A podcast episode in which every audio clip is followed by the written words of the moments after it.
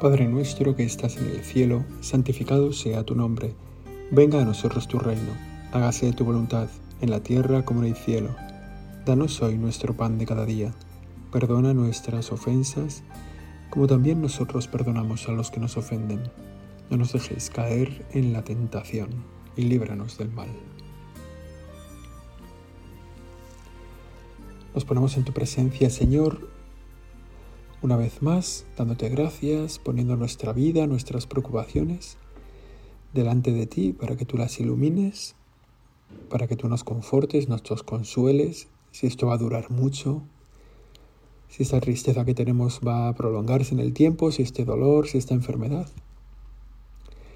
Nos ponemos en tu presencia también los ratos buenos, las cosas que nos están pasando, que nos alegran el día, que nos agradan, todo ello te lo contamos.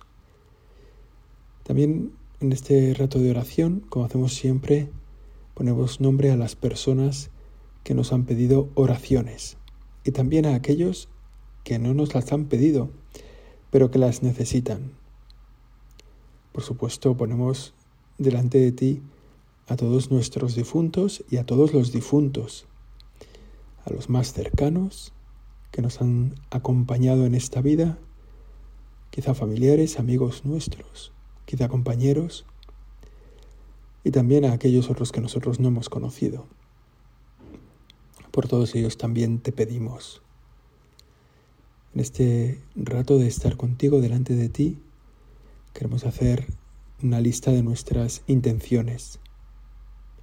Siempre he admirado a las personas que tienen una lista concreta y he hecho mil veces el propósito de tener una lista y nunca lo he conseguido del todo. Siempre hago la lista mental y se me olvida y se me pasa. Bueno, Señor, todos esos que nos han pedido que recemos por ellos, todas las cosas grandes y las pequeñas de nuestra vida, las alegrías y las penas, aquí te las traemos, para que te alegres con nosotros y para que nos sostengas en el dolor, en el dolor que tenemos. Bien, es verdad seguramente que nuestra vida no es nada extraordinaria. Nosotros llevamos una vida normal. Tenemos un horario, tenemos unos trabajos, unas relaciones, tenemos un calendario de jornadas, de citas. Depende de nuestro trabajo, pues quizá tenemos una cosa muy ajustada o quizá una cosa muy desordenada. Nosotros tenemos una vida ordinaria. Y cuando nos asomamos a tus cosas, Señor, y a la gente que te ha servido en la historia, y a la gente que ha estado cerca de ti, cuando te encontramos paseando por las tierras de Galilea o por Jerusalén, cuando te vemos en la Tierra Santa te vemos rodeado de tanta gente buena, de tanta gente maravillosa, con una fe espectacular, capaces, como tú mismo dices, de hacer milagros, capaces de pedirte con una altura como la de que se muevan las montañas o que la higuera se plante en el mar, como tantos ejemplos. Te vemos rodeado de gente grande y entre tanta gente grande nosotros nos sentimos pequeños. Nosotros sentimos que nuestra vida no hay mucho que ofrecerte, no, no sé, no, no, no es para tanto lo nuestro, ¿no? Que lo que hacemos es lo que hace todo el mundo, que no, bueno, que no, bueno, pues eso, ¿no? Que, que, que somos gente normal. Y además, dentro de nuestra normalidad, somos mediocres en la normalidad, ¿no? Que lo que tenemos que hacer, que no es una cosa muy maravillosa, ni muy complicada, ni muy bueno, ni muy, bueno, que en medio de esa normalidad, de las cosas normales, encima somos mediocres. Bueno, tenemos ahí una batalla, ¿eh, Señor? No te creas que y al mismo tiempo que tenemos una batalla, te pedimos una ayuda. No para que nuestra vida sea maravillosa, no para que nuestra vida sea extraordinaria, sino para que nuestra vida sea brillante en lo ordinario. Que esa vida ordinaria que tenemos, en la que no pasa nada maravilloso, sino que todo es normal, que esa vida ordinaria no sea mediocre, que sea brillante, que la hagamos en tu presencia, porque somos, llevamos una vida normal. Y como digo, cada vez que nos acercamos a la palabra de Dios, a la vida de los santos, cada vez que nos acercamos, bueno, y, a veces por la calle, ¿eh, Señor, y a veces en nuestra familia y entre nuestros amigos, pones gente tan maravillosa que nos acomplejan, que nos dejan tan a la sombra. Quizá en la visita a un enfermo nos hemos dado cuenta de su altura moral, de su altura espiritual. En la visita de un enfermo, visitando a un anciano que no tiene quizá ni, ni dónde vivir bien, y sin embargo te das cuenta de que es de gran altura. Y nos comparamos con ellos y decimos, ¿y yo, Señor, qué te voy a ofrecer? Si yo te, no tengo nada para darte, ¿no? Luego ya encima están las, cuando nos acercamos a las vidas de los santos contados por sus fans, ¿no? Algunos santos tienen fans que cuentan la vida del santo. Y entonces, claro, esas vidas de santos pues, pues son muy admirables, ah, son, son muy poco imitables, ¿no? Dices, bueno, yo, ¿cómo voy a imitar yo a San Simón el Estilita, ¿no? San Simeón el Estilita, que, que como su propio nombre indica, se pegó no sé cuántos años subido a una, a una, a una columna, ¿no? Y ahí vivió, ahí vivía sus años, un hombre que había nacido, un hombre del siglo IV, del siglo V, que vivió subido en esa columna pues durante años y años, ¿no? Es uno de los padres del desierto, ¿no? Se aprendió de memoria los salmos, lo rezaba todos los salmos cada semana. y ahí estuvo subido a una columna a 17 metros de, altura y así se apartaba del horror del mundo, ¿no? Y sobre esa columna estuvo 37 años claro, uno contempla la vida de este santo y dice, pues, pues la verdad es que no sé si me convence, ¿no? O sea, no sé si me compensa, me parece admirable, pero no me compensa. Y vamos recorriendo la vida de. Son tan lejanas. La misma vida del Padre Pío, que dices, oye, pues, pues qué hombre tan grande, ¿no? Qué maravilla, qué capacidad para la confesión. Claro, las, las llagas de la pasión de Cristo en su cuerpo durante décadas la capacidad de leer las almas, de mirar en el corazón de las personas, la capacidad de bilocarse, de estar en dos sitios a la vez sin salir del convento, visitó muchos países, estuvo con personas, ayudando a personas en países diferentes.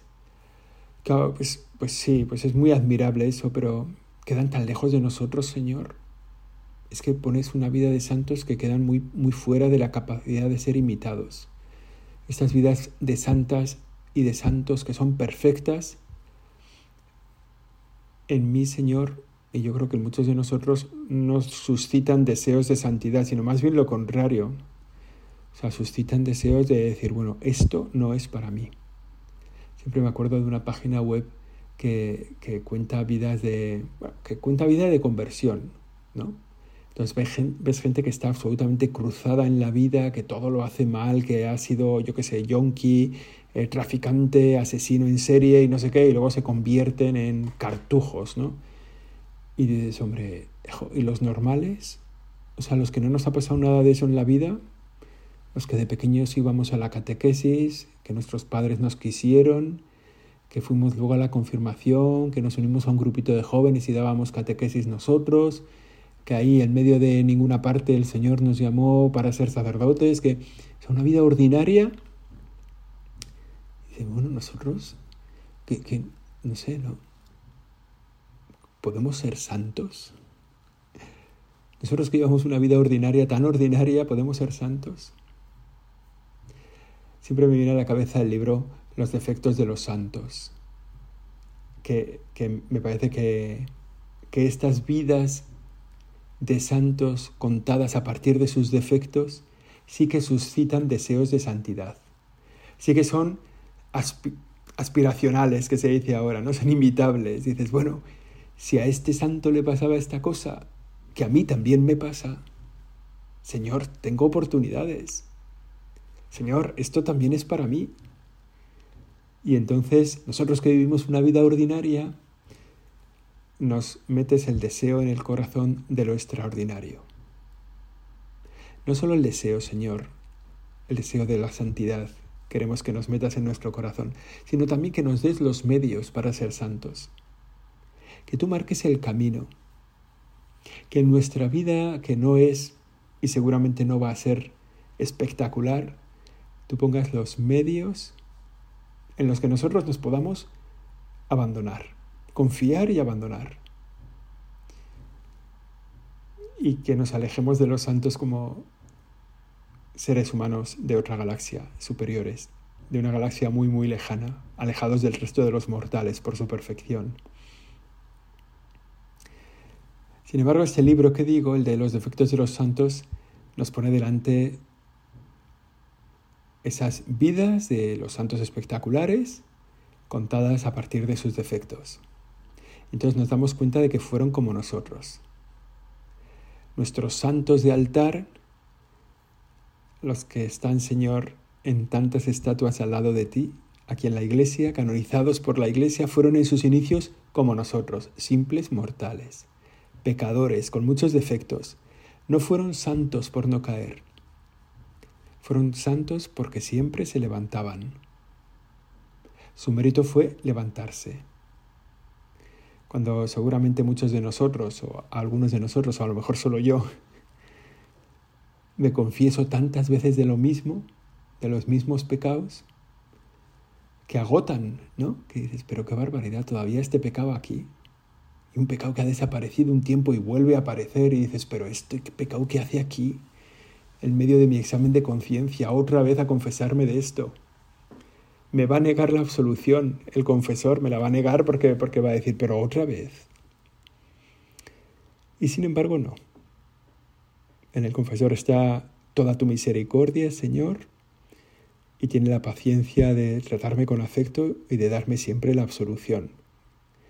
Esa confesión, ese juicio en el que el hombre entra siempre culpable y sale siempre inocente. No, no pasa eso así en casi ningún otro juicio. ¿eh? Hay juicios en los que hay culpables que salen inocentes, otros que inocentes salen culpables. Es un desastre, ¿no? Y en el nuestro entramos siempre culpables, en el de la confesión, y salimos siempre inocentes. No solo inocentes, sino absolutamente limpios. Por eso como nos invita tantas veces el Papa Francisco, no hay que cansarse de pedir perdón. Y en esto sí que los santos son imitables, todos, son todos imitables. Su mérito fue levantarse siempre. Hay algunos santos, y esto sí que vale la pena, para darnos cuenta de la vida ordinaria que ellos llevaban, en medio de cosas a lo mejor un poco espectaculares un poco, pero llevan una vida ordinaria y a veces muy, de muy baja estofa, ¿no? vale la pena leer las vidas de los santos escritas por ellos mismos, no escritas por sus hooligans ¿no? o por sus fans, sino escritas por ellos mismos. Algunos de los santos dejan ver sus defectos en la misma palabra de Dios. Los evangelios, el Nuevo Testamento nos narra el ejemplo, no ya el Antiguo Testamento, ¿no? donde nos encontramos ya eh, cosas realmente objetivas que dices, bueno, el rey David, ¿no? que se lía ahí con la mujer de Urias. Se lía de mala manera, hasta el punto de que se carga a Urias para liarse con su mujer, ¿no? Bueno, y tantos otros, ¿no? Que vamos viendo en el Antiguo Testamento, pero en el Nuevo todavía es, es más evidente, o sea, muy amigos de Jesús. Mateo era publicano. Bueno, ser publicano no era, no era ser pecador, pero desde luego vivía en ocasión próxima de pecar, ¿no? gestionaba impuestos, se quedaba con una parte para bien vivir, esa parte que se quedaban pues era siempre algo un poco injusto, algo un poco de más. No era fácil ser un publicano honesto. San Pedro era, era un cabezón, ¿no? era un rudo, le hace decir al Señor, le dice, el Señor le dice, apártate de mí, Satanás. Un poco traidor también, ¿no? Un poco de no dar la cara, un poco ahí escondido en los momentos duros de la vida tuya, Señor San Pedro lo tenías ahí escondido detrás de una hoguera diciendo, no estoy. Poco bocazas a veces, bueno, que se queda, tan, bueno, tan evidente, ¿no? San Pablo, ya que perseguía a los cristianos. Y, que, y eso dices, bueno, es que claro, no había conocido el amor de Dios, no había conocido a Jesucristo, ¿no? Soy yo el que tú persigues. Bueno, pues, pues no lo había conocido, pero es que después de su conversión decía que él hacía el mal que no quería y dejaba de hacer el bien que quería. Eso ya una persona que ha estado delante de ti, Señor. Una persona a la que te le has manifestado con toda tu fuerza, tu gloria, tu poder. Una persona que ha cambiado su vida radicalmente y todavía se le quedan las malas costumbres en el corazón y sigue haciendo el mal que no quiere. Tomás el incrédulo, ¿qué le vamos a decir, verdad? Y luego sigue la lista de santos indignos durante toda la historia de la Iglesia. Eh, de San Francisco de Sales se cuenta que, se enfadaba muy rápido y que tenía un mal genio, o sea, que, que montaba un follón inmediatamente. Esto a mí me consuela, ¿no? Él se empeñó en vencer ese defecto que le dominaba, luchó contra su mal temperamento, bueno, y al final lo consiguió vencer. ¿eh? Don Bosco llamó salesianos a, su congregación en recuerdo de este santo que, bueno, que venció su lucha contra, contra él mismo. ¿no? Lo mismo San, Alfonso María el Ligorio, bueno, y, tantos santos, ¿no? Santa Teresa del Niño Jesús, que, que, era un poco terca, ¿no? Santa Teresita. En fin, sabemos, Señor, que tú nos quieres santos.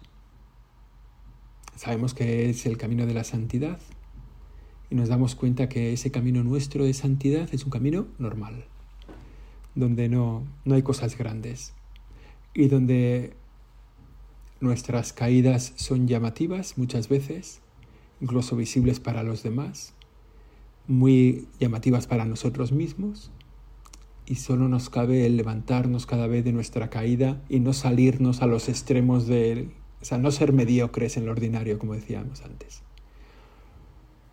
Dios nos llama a esta santidad y no podemos ser diferentes de la vida de los santos. Tenemos nuestros, nuestras debilidades, nuestras caídas, pero tenemos un futuro de santidad. El Papa también decía que todos los santos tienen un pasado, pero todos los santos tienen un futuro, ¿no? Es una frase así un poco más redonda de lo que yo lo he dicho, de lo que yo lo he dicho. Me parece que es que todos los santos tienen un, un pasado y todos los pecadores tenemos un futuro. Algo así, ¿no? Da igual. Nosotros nos ponemos delante de ti, Señor, para que nos convenzas de que este es nuestro camino, de que en este camino no hay cosas extraordinarias, pero que en estas cositas pequeñas de cada día, pues tenemos la posibilidad de ser santos también que no necesitamos una columna a la que subirnos durante 37 años, sino que podemos hacer nuestra vida normal. Y es maravilloso y nunca dejaremos de agradecer esto a la Iglesia que nos proponga el ejemplo de santos ordinarios, de santos constantes. Que cada poco tiempo tengamos una lista de beatos, una lista de santos, que se celebran esas, esas canonizaciones y beatificaciones que dicen otros más, que la iglesia te las propone como ejemplares. Somos santos en camino.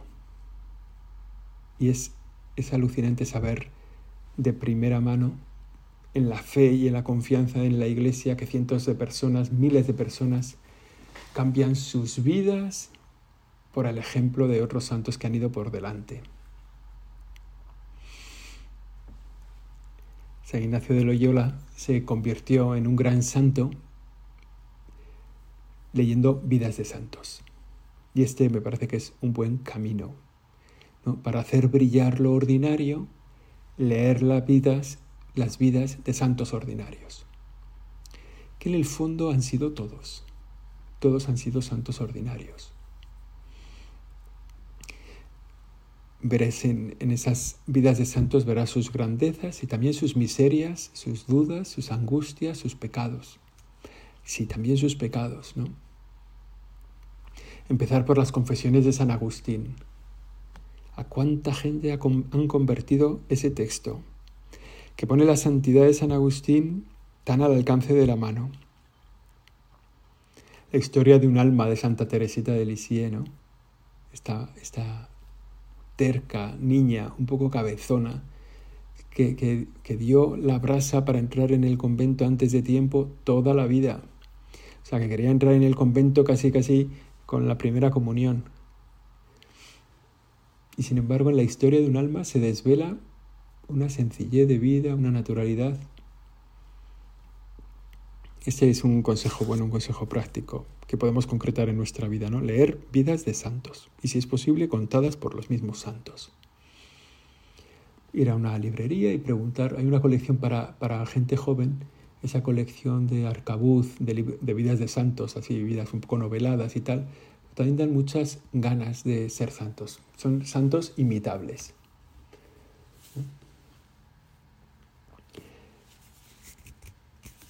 En medio de todo, de los santos conocidos sabemos que han tenido una vida extraordinaria, pero que detrás había una vida ordinaria. Y, sus citas, sus dificultades, sus proyectos, sus fracasos, sus virtudes y sus vicios, pues son para nosotros reconfortantes. También sus vicios, ¿eh? o al menos la lucha contra esos vicios. ¿Y, qué hace de una vida ordinaria que se convierta en extraordinaria? ¿Cuál es el punto, Señor? Para que una vida ordinaria se convierta en extraordinaria, para que la vida ordinaria que llevamos todos pues no sea una vida mediocre. Pues sentimos, Señor, que el único cambio de una vida ordinaria a una vida extraordinaria es tu presencia.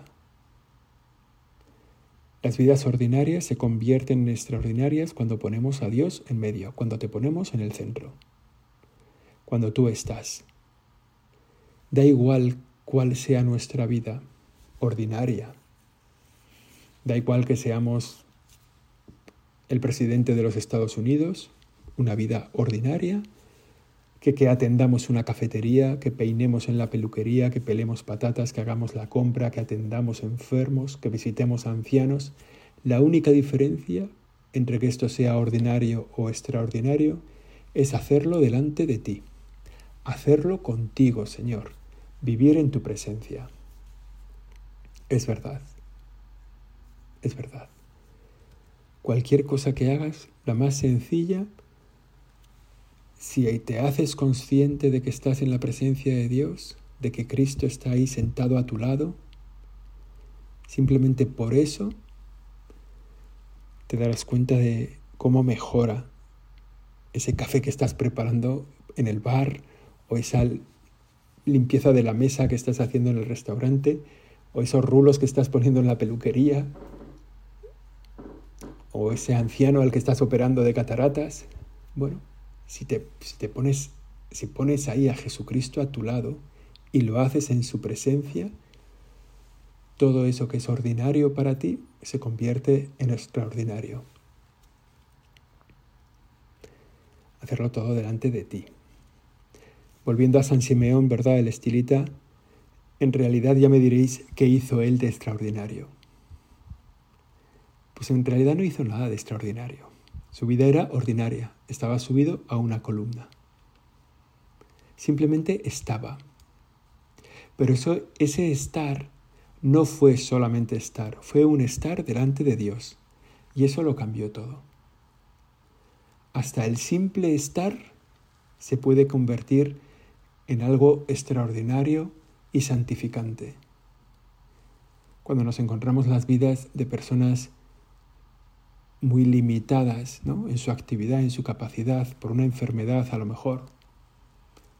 Me estoy acordando ahora de un, de un enfermo de ELA, que es, tiene una cuenta de Twitter muy activa, vale la pena seguirlo porque es muy inspirador, Jordi Sabaté pues su vida es que no puede hacer nada, que todo se lo tienen que hacer. Y el ELA va avanzando, va avanzando y cada vez pues puede hacer menos. Y ahora escribe simplemente con los ojos, con el movimiento de los ojos, y, y, se comunica a través de una máquina que le lee lo que él escribe. Y bueno, él que prácticamente solo puede estar, su vida se convierte en extraordinaria puede ser extraordinaria si ese estar es un estar con Jesús. Y en eso no hay límites. O sea, no hay límites ni de vidas absolutamente fabulosas, grandiosas, ¿no? Donde uno está en el, no sé, descubriendo la vacuna contra el virus, ¿no? Que es algo como apasionante, o preparando el próximo viaje a Marte, o preparando, no sé, la conquista de no sé qué nuevo producto, o la persona que está pelando patatas en su casa. La diferencia no está en el qué, sino el con quién, con quién lo haces. La vida ordinaria se convierte en extraordinaria cuando ponemos amor en las cosas, cuando las ofrecemos, cuando ponemos a Dios por testigo, como hacía Escarlata O'Hara en lo que el viento se llevó. A Dios pongo por testigo. Bueno, pues cuando ponemos a Dios por testigo del día a día, cuando tú estás en nuestra vida, cuando te sonreímos y te confiamos y te lloramos, nuestra vida se convierte en extraordinaria. Es muy sencillo porque ellos estaban, los santos estaban llenos de defectos como tú y como yo, y ellos lograron vencerlos, simplemente poniendo a Dios en sus vidas. Fueron santos y nos pueden enseñar el camino para lograr la santidad. La lista de cosas ordinarias, que son posibilidades para convertirlas en extraordinarias y las hacemos en tu presencia, la lista de cosas ordinarias en nuestra vida, Señor, es infinita. Todo lo que hacemos es ordinario. Incluso algunas cosas son vulgares, pero bueno, todas esas cosas ordinarias es nuestro material de trabajo para la santidad. O sea, tú, tú, ¿cuál es tu material de trabajo para la santidad? Las cosas ordinarias. Es lo que podemos ofrecer, es lo único que tenemos. Quizás si miramos ahora nuestra vida nos daremos cuenta de que no han pasado muchas cosas maravillosas, pero sí han pasado muchas cosas. Y cada una de ellas ha sido una oportunidad, y lo que nos pase hoy, o lo que nos pase a partir de este momento, todas esas cosas ordinarias serán otra vez una oportunidad para convertirlas en extraordinarias y hacernos santos. Tenemos que además pensar que en este tema caminamos como esa expresión que se suele decir, a lomos de gigantes. Nosotros no somos muy grandes, pero vivimos al lado de personas muy extraordinarias, muy edificantes, que nos van ayudando, aunque solo sea por su estímulo, aunque sea por imitación. Bueno, pues vamos para allá, vamos para este camino de la santidad, vamos a, a ser eh, brillantes en lo ordinario. Sabiendo que eso ordinario prepara para lo extraordinario, ¿eh? aunque a veces, en general, muchas veces lo extraordinario no llegue. ¿no? Lo ordinario prepara para lo extraordinario. Es así, quien es fiel en lo poco, dice el Evangelio, también lo es en lo mucho. Y seguramente a nosotros nos va a tocar una vida de ser fieles en lo poco. A nosotros no nos, toca, no nos tocará lo mucho, seguramente. Pero lo poco, que es lo que sí está a nuestro alcance, bien hecho, hecho con brillantez, nos puede preparar para lo extraordinario. Terminamos nuestra oración recordando a los mártires de Barbastro, ¿no? gente joven, normal, unas vidas muy normales, vidas de seminario, Oración, estudio, hora de levantarse, juegos, charlas formativas, una vida normal, normal de un seminario. Y era gente normal que fueron fieles en lo poco. No tenían que hacer mucho, ¿eh? no tenían que pensar grandes cosas, y fueron fieles en lo poco. Y un día el Señor les pidió lo mucho, y pudieron darlo porque habían sido fieles en lo poco. Pudieron darlo porque habían sido fieles les pidió lo mucho que fue su vida. Es la historia de un martirio, ¿no? Los mártires claretianos, un grupo de 40, 41, que, estaban en Barbastro porque querían que era un sitio tranquilo en medio de un ambiente muy complicado en España en julio de 1936. Y allí estaban, pues eso, llegados de otros sitios para que, bueno, para que vivieran un poquito más serenos en un ambiente difícil. Y prácticamente todo el seminario fue ejecutado. A estos seminaristas de 20 años, ¿eh? recién empezada su vida religiosa en algunos casos, pues les fue pedida la vida y la ofrecieron al Señor.